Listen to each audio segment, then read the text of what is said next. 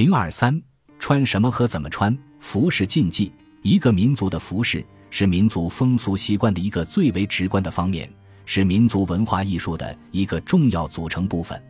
在服饰方面，不同的民族文化圈有着不同的禁忌规约，这些禁忌一般都以某种信仰为根据。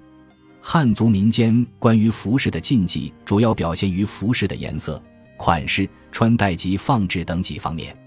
中国传统服饰有四季之分，北方天气温差大，常以单、夹、棉、皮相区别，不按季节穿戴也是冒犯禁忌，就会在民俗风尚上受到种种压力，或预示着某种变故，如六月穿棉袄，不是生病，便是家道中衰、经济拮据，而旁人也会以冷眼相视。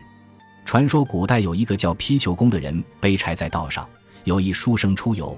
见路上有失落的钱，就对他说：“你把钱拾回去吧。”皮球公把柴连一扬，怒目道：“你就这样以为自己高贵，看别人卑贱？我五月披皮袄背柴禾，难道是个拾钱人吗？”可见服饰不合节令，不守禁忌，旁人要生一斗，自己也难于承受来自周围的精神压力的。本集播放完毕，感谢您的收听。喜欢请订阅加关注，主页有更多精彩内容。